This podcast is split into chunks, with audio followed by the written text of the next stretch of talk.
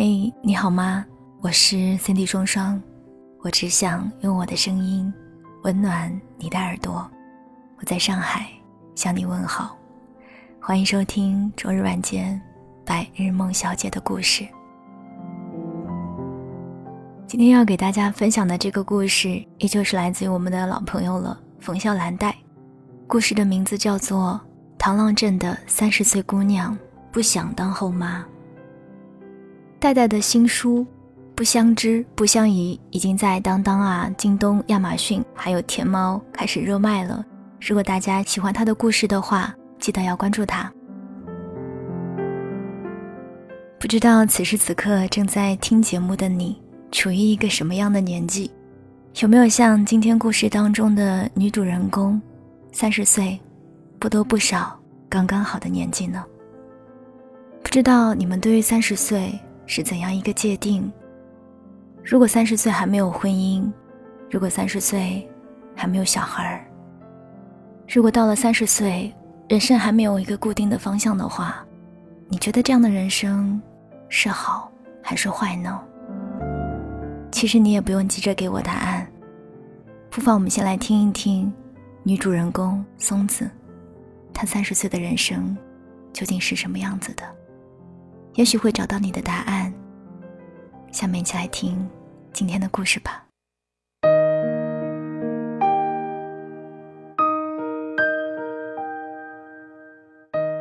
周末的早晨，松子从草溪寺上晚香回来，童家生刚把铺子开开，他从烟绿色的木窗里探出头来喊他：“喂，一大早去哪儿？”松子被他突然的叫喊吓了一跳，瞪了他一眼。大清早的，吓死人呐！童家生挠挠头笑了，说：“喝豆浆不？刚磨的，来一碗。”松子进了他的小店，把手套摘了，放在桌子上。他端了一碗豆浆来，深蓝色上釉的青花碗，奶白色的豆浆，上面飘着切好的玫瑰花丝。我靠！你这啥豆浆？刚研究的玫瑰花豆浆，你尝尝呗，给点意见。松子一口气喝了大半碗，点点头。不错哦，有玫瑰香气。真的？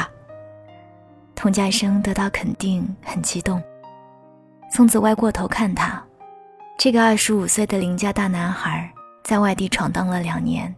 回到镇上开了早餐铺。他有一双星子般的眼睛，笑起来一派天真。松子笃定的点头：“真的。”从童家生的铺子里出来，松子径直回了家。唐浪镇的清晨泛着雾气和露水，冬天萧索，花木苍凉，但还是有顽强的香樟和松柏依旧深绿。松子搓搓冰凉的手，叹了一口气，好像鼓足了很多勇气才敢推开家里的门。父亲病了很久，肾衰竭，家里的积蓄花的差不多了。最近两个月，他已经彻底放弃治疗，拒绝一切无用的救赎。再多劝一句，他就恶狠狠的威胁：“再逼我，我就自行了断。”心情不好的时候，父亲就把松子的母亲臭骂一顿。母亲是不还嘴的，谁会和一个即将离开的人吵架呢？心情好的时候，他就给母亲梳头，一把檀木匠的花梨木梳，把母亲的头发梳得起了静电。在松子的印象中，那是既温柔又悲悯的画面。父亲的手微微颤抖。母亲的眼神空洞，空气中有一点点腐朽的烟火味，灰尘在里面安静的漂浮。每个婚姻的走向大抵如此，总有一个人要先走，也总要留一个人徒伤悲。父亲这两天状况已经很不好了，今早松子去寺里烧香，人力和医学无法改变的事情。只能求助于佛祖。可佛祖俯瞰众生，大多时候也是无能为力的。所以松子每天都在等待那个结局。之前他在杭州工作，想请假，但主管冷漠地说批不了这么长的假，要不等老人去了你再请。松子听听就受不了，人死了有家又有什么用呢？他只希望能看到活着的父亲。能听到他说话，也能围着炉子一起热乎乎的吃顿饭。于是他辞了职，带着不多的积蓄回到镇上。明知父亲要离开的这种等待是煎熬的，他也只能在胆战心惊中认命。而母亲就淡定多了，她掩耳盗铃的方式就是偶尔和隔壁的江婶打打麻将。或者张罗几个适龄的男人，催着松子去相亲。你都二十九了，等你爸走了，你一个人要怎么办？母亲经常念叨，但话又像是对自己说的。松子不担心自己，她对婚姻宁缺毋滥，毕竟她还年轻，还有光阴可以挥霍。可母亲呢？松子推门进去，小院里站着一个人。他回转身来朝他笑，面容温和。是他的高中同学梁安，离异有孩子，最近见了几次面，怀念起青葱岁月的感情来，对他有了意思。阳光冲破白雾，透进小院里。松子觉得恍惚，看着梁安拎了很多营养品放在桌上，看着母亲热情过头的招呼他，看着病榻上憔悴的父亲眼底有了光，他就觉得他的婚姻好像能给很多人带来希望和安慰。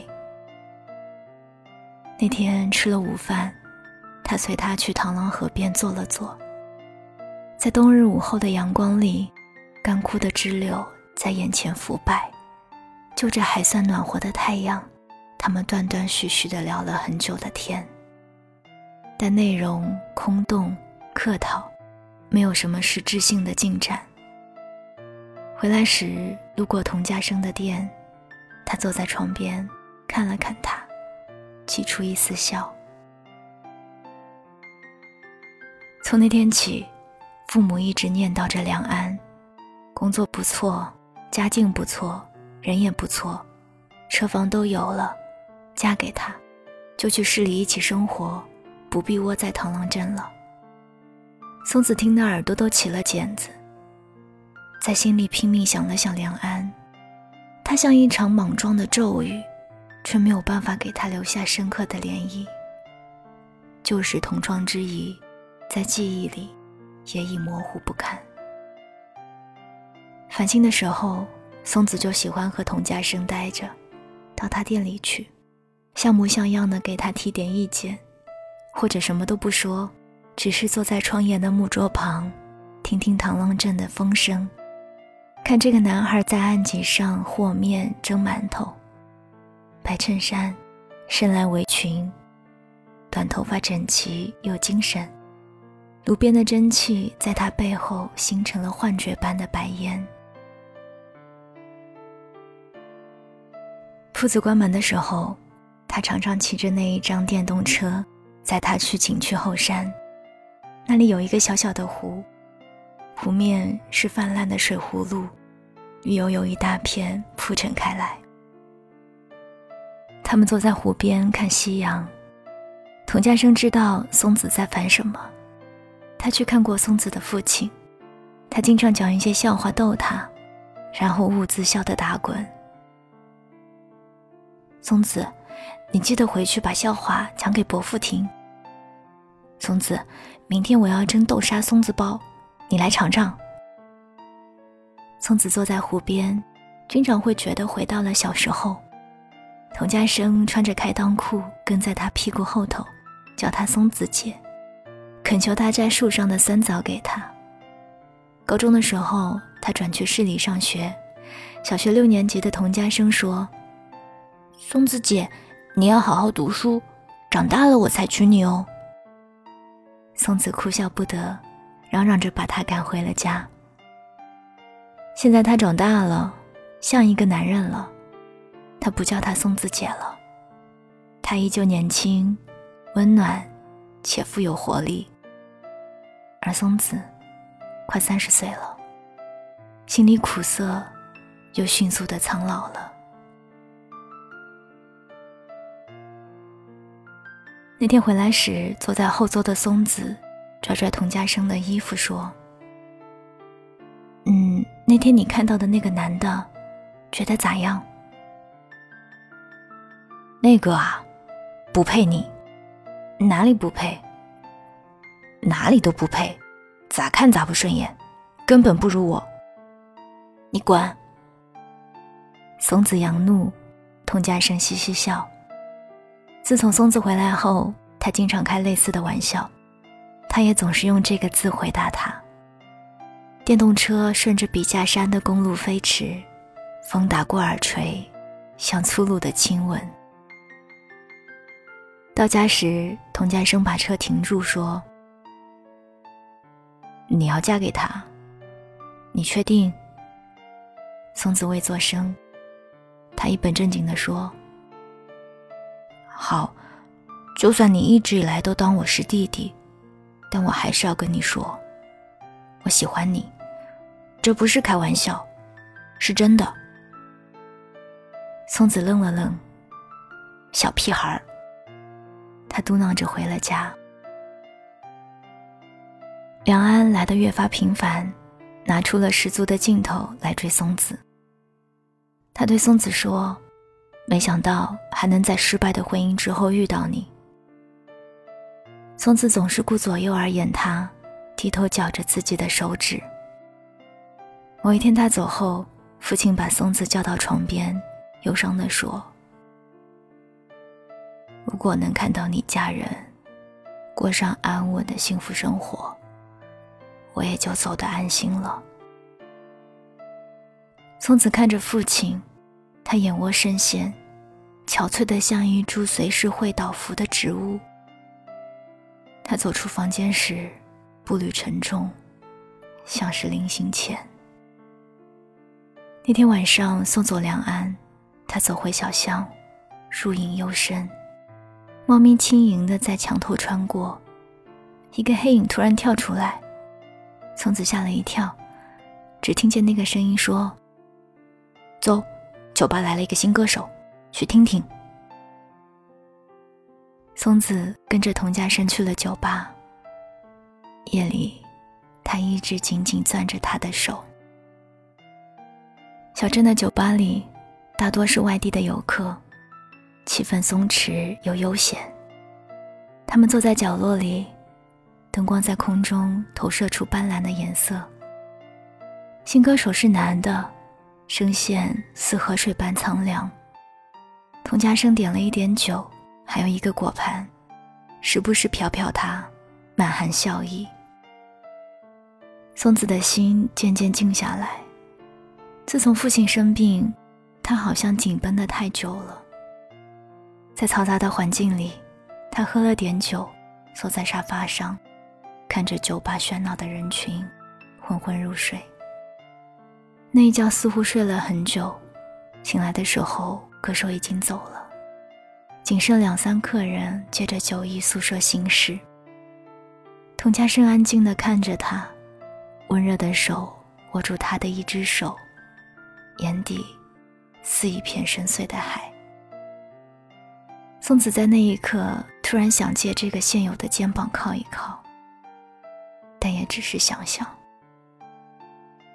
踏着月色归家，童家生说：“你是不是嫌弃我，守着一个小店，没房没车，没前途的？”松子说：“哼，我也一样啊，有什么可嫌弃的？我连店都没有。”童家生忽然雀跃：“真的不嫌弃，不准反悔哦。”他蹦起来，笑嘻嘻的脸上是极致的认真，松子也笑了。他想了想，又说：“你年轻，应该找个比你小的。是政府还是法律规定的？没有规定。那那不就结了？我就喜欢你，我不管你几岁。我当你是弟弟。现在不就流行姐弟恋吗？要不咱试试？滚！”松子白了他一眼，他又凑上来说：“我不是冲动，我知道你会喜欢我的，我等你。你等吧，万一我明天就嫁人了。你真的爱他，真的要嫁他？”松子不说话，几步向前，后面没了脚步声。他回头。童家生靠在墙边，一脸的垂头丧气。他忽然觉得心疼。松子问母亲：“一个什么都没有的年轻男人，和一个什么都有的离异男人，怎么选才是对的？”母亲正在给父亲喂一副偏方中药，药罐噗噗冒着热气。他回过头来。无论怎么选，这个男人将来都会离开你。人生太短了，短的什么都来不及。松子遇到隔壁的灵婆，也这样问。灵婆说：“丫头，一定要选什么都有的。当后妈也不怕，怕啥？孩子嘛，打两顿就乖了。”嗯。没爱情也不怕，爱情有几两啊？能吃能喝，还是能治病？灵婆咯咯笑着走了。松子忧伤的看着巷口的泡桐树，愣了许久。他不知道其他未婚的女孩子是不是和他一样面临过这样艰难的选择题：一边是父母的期许，是无需操心的生活；一边是年轻的男孩。是一无所有的未来，他不知道要怎么选，才能在将来不后悔。父亲的时间不多了，松子想要尽快做出抉择，让他在有生之年看到女儿有了归宿。可矛盾像洪水，肆意的倾泻，使他心乱如麻。那天，父亲已经有些神志不清，他把他叫到床边。喊着他的乳名，小南。他握住他的手，枯木一般，泛着冷静的凉意。他的眼泪像断线的珠子掉个不停。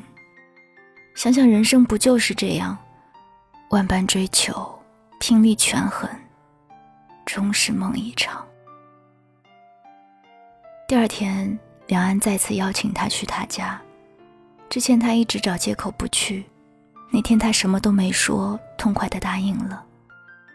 梁安的母亲热情地招待了他，忙忙碌碌地做了一桌子菜，把那个五岁的男孩拉到饭桌前，逼着他叫阿姨。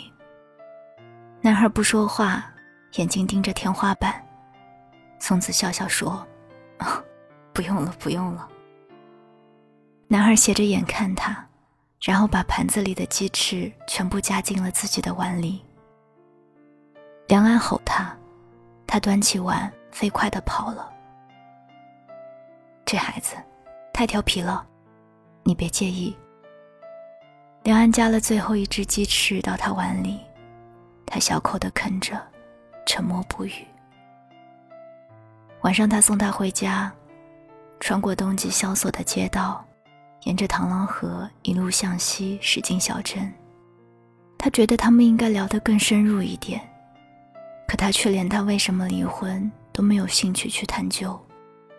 他自己的生活都还没有经营好，如何去打理一个家庭？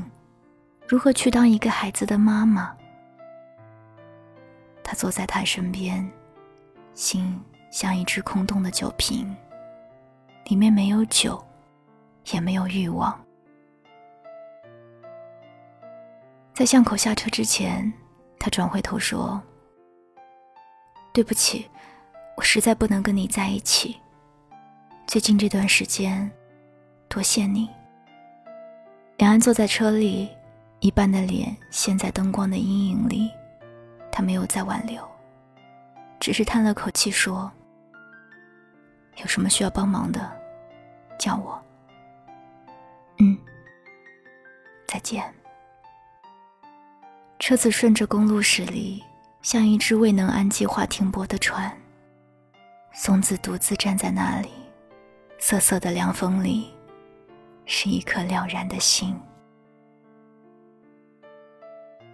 父亲是在正月里离开的，过完了春节，过完了这世上的最后一年。临走的前一晚，他的精神有好转。松子把他推到小院的屋檐下，天空呈现深蓝色，嵌着温柔的白月光，细碎的雪花儿安静地飘落下来。他像小时候一样，伏在父亲的腿上。父亲摸摸他的头发，叹气：“小南，我走了，你可怎么办？”他笑了，说：“爸，我们会永远在一起的，我会很幸福，很幸福。你不相信我吗？不信我，你也要信你自己。”你一定会让我和妈妈都幸福的，对不对，傻男啊？不过，或许你是对的，我也不想你委屈的当人家后妈。说完，他咳了两声，呼吸沉重，接着又说：“那童家的孩子也还行啊，你不考虑一下，爸？”他晃着身子撒娇，他虚弱的笑了，拍拍他的背。母亲从屋里端出中药来，他摆摆手，不想喝。母亲无奈的放下药，在松子旁边坐下来，拿起箩筐里的毛衣来织。父亲说：“别织了，我又穿不上。”母亲嘟囔：“你不穿，我给咱女儿穿。”松子瞄了他们一眼，笑。远处传来断断续续的鞭炮声，有烟花冲向天空，在与雪的撞击中绽放。父亲第二天昏迷，被送进医院。接下来就是一系列松子不想回忆的片段。预知它必然发生，却不愿相信它已然发生。所有关于父亲的记忆。被沉淀，被封存，像一枚琥珀，凝结于松子的心上。松子想，父亲的病终于好了，他不再疼痛，亦不再悲伤。办完父亲的后事，松子走了，安顿好母亲，他去了离家五十公里的省城。有朋友做了一个网上商城，约他一起创业。三十岁又怎样？她不应该急着嫁人，不应该急于在仓促之间交付自己的婚姻。既然不知如何选择，那不如不选。现在父亲走了，她得努力赚钱，创造更好的生活。他不希望以后母亲有事的时候也同父亲一样，为了不给家人增加负担，为了不给女儿留下债务。而选择最保守、最心酸的方式，走完最后那一程。从此要用一个女人的肩膀，扛起另一个女人的晚年。童家生来送她，在小镇的路边，他递给他还热乎的豆沙松子包。他和她拥抱，拍拍她的后背说：“找个适合你的女孩。”我永远都是你姐。他笑，哼，还好不是输给那个男人，我还不至于太绝望。松子挥挥手，拖着行李走进车站。旅途中的人群熙来攘往，他走在丧夫之后的天空下，觉得未来还是广阔且充满希望的。那天，松子穿着母亲织就的灰色毛衣，穿着这件本来属于父亲的毛衣，坐上了去省城的客车。螳螂镇的春天来了，蓝雾树发了新芽，沉寂了很久的枯木丰了春。客车驶离小镇，拖在车尾的笔架山呈现青灰色，绵延的悬在天际。